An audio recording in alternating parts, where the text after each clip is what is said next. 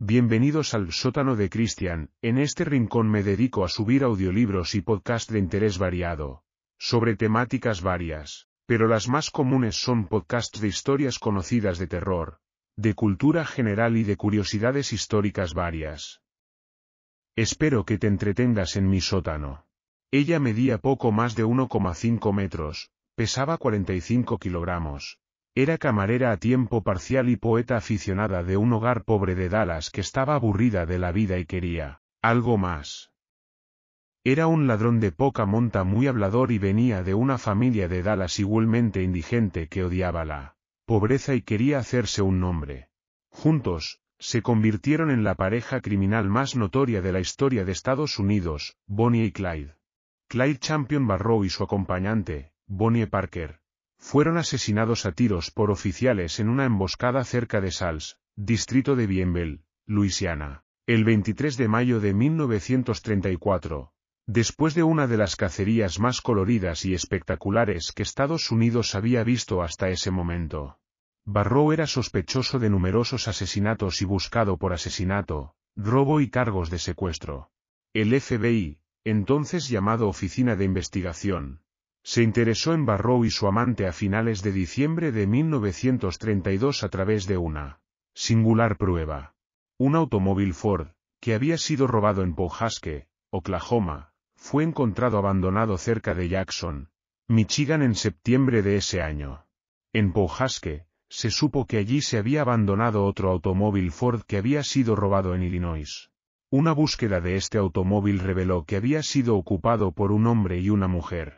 En este coche se encontró un frasco de farmacia con una receta, lo que llevó a los agentes especiales a una farmacia en Nacogdoches, Texas, donde la investigación reveló que la mujer para quien se había surtido la receta era la tía de Clyde Barrow. Investigaciones posteriores revelaron que la mujer que obtuvo la receta había sido visitada recientemente por Clyde Barrow, Bonnie Parker y el hermano de Clyde, L.C. Barrow. También se supo que estos tres conducían un auto Ford, identificado como el robado en Illinois. Se demostró además que L.C. Barrow había obtenido el frasco de prescripción vacío de un hijo de la mujer que lo había obtenido originalmente.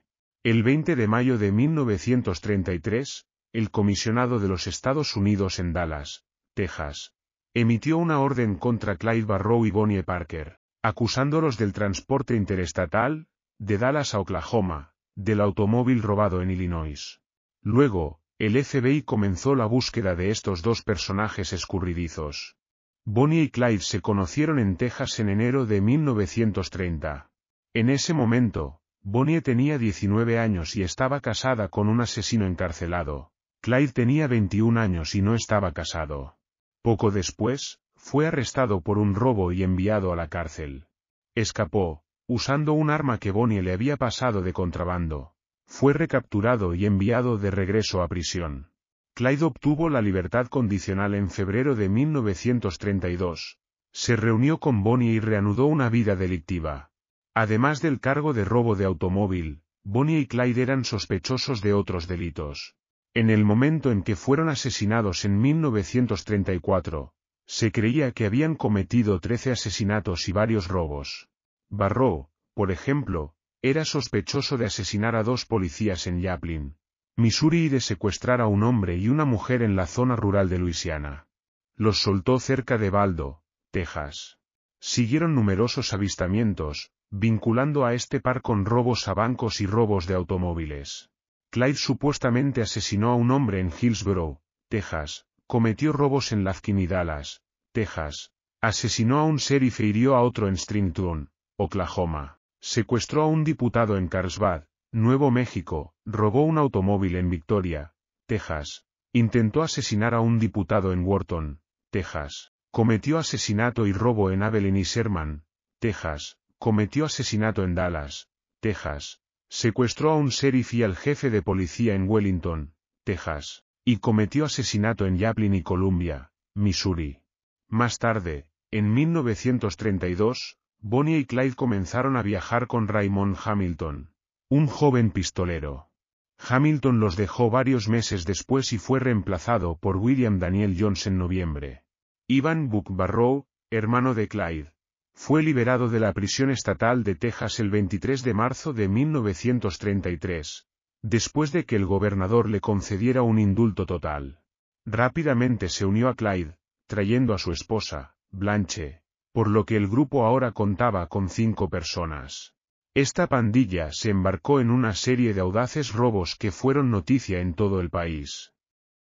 Escaparon de la captura en varios encuentros con la ley. Sin embargo, sus actividades hicieron que los esfuerzos de las fuerzas del orden para detenerlos fueran aún más intensos. Durante un tiroteo con la policía en Iowa el 29 de julio de 1933, Buck Barrow resultó herido de muerte y Blanche fue capturada. Jones, a quien con frecuencia se confundía con Pretty Boy Floyd, fue capturado en noviembre de 1933 en Houston, Texas, por la oficina del alguacil. Bonnie y Clyde continuaron juntos. El 22 de noviembre de 1933, el alguacil de Dallas, Texas y sus ayudantes tendieron una trampa en un intento de capturar a Bonnie y Clyde cerca de Grand Prairie, Texas, pero la pareja escapó de los disparos del oficial. Asaltaron a un abogado en la carretera y se llevaron su auto, el cual abandonaron en Miami, Oklahoma. El 21 de diciembre de 1933, Bonnie y Clyde asaltaron y robaron a un ciudadano en Shreveport, Luisiana. El 16 de enero de 1934, Clyde Barrow, acompañado por Bonnie Parker, liberó a cinco prisioneros incluido Raymond Hamilton, que cumplía condenas por un total de más de 200 años, de la granja de la prisión estatal de Eastham en Baldo, Texas. Dos guardias recibieron disparos de los prisioneros que escapaban con pistolas automáticas, que Barrow había ocultado previamente en una zanja. Mientras los prisioneros corrían, Barrow cubrió su retirada con ráfagas de ametralladoras. Entre los fugitivos estaba Henry Methvin de Luisiana. Hablemos de sus últimos meses de vida.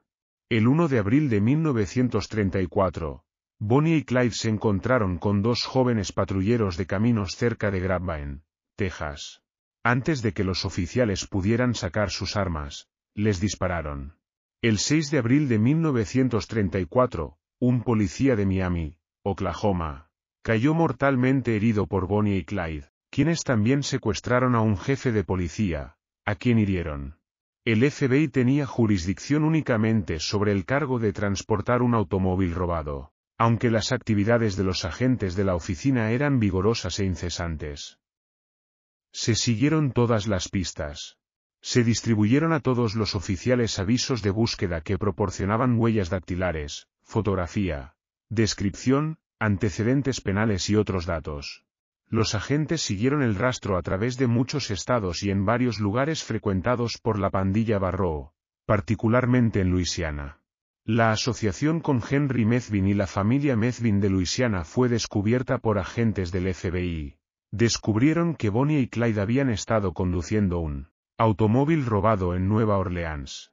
El 13 de abril de 1934, un agente del FBI, a través de una investigación en las cercanías de Rasten, Luisiana, obtuvo información que definitivamente ubicaba a Bonnie y Clyde en una sección remota al suroeste de esa comunidad. La casa de los Methvin no estaba muy lejos, y el agente se enteró de las visitas de Bonnie y Clyde. Los agentes especiales en Texas se habían enterado de que Clyde y su compañero habían estado viajando de Texas a Luisiana, a veces acompañados por Henry Methvin.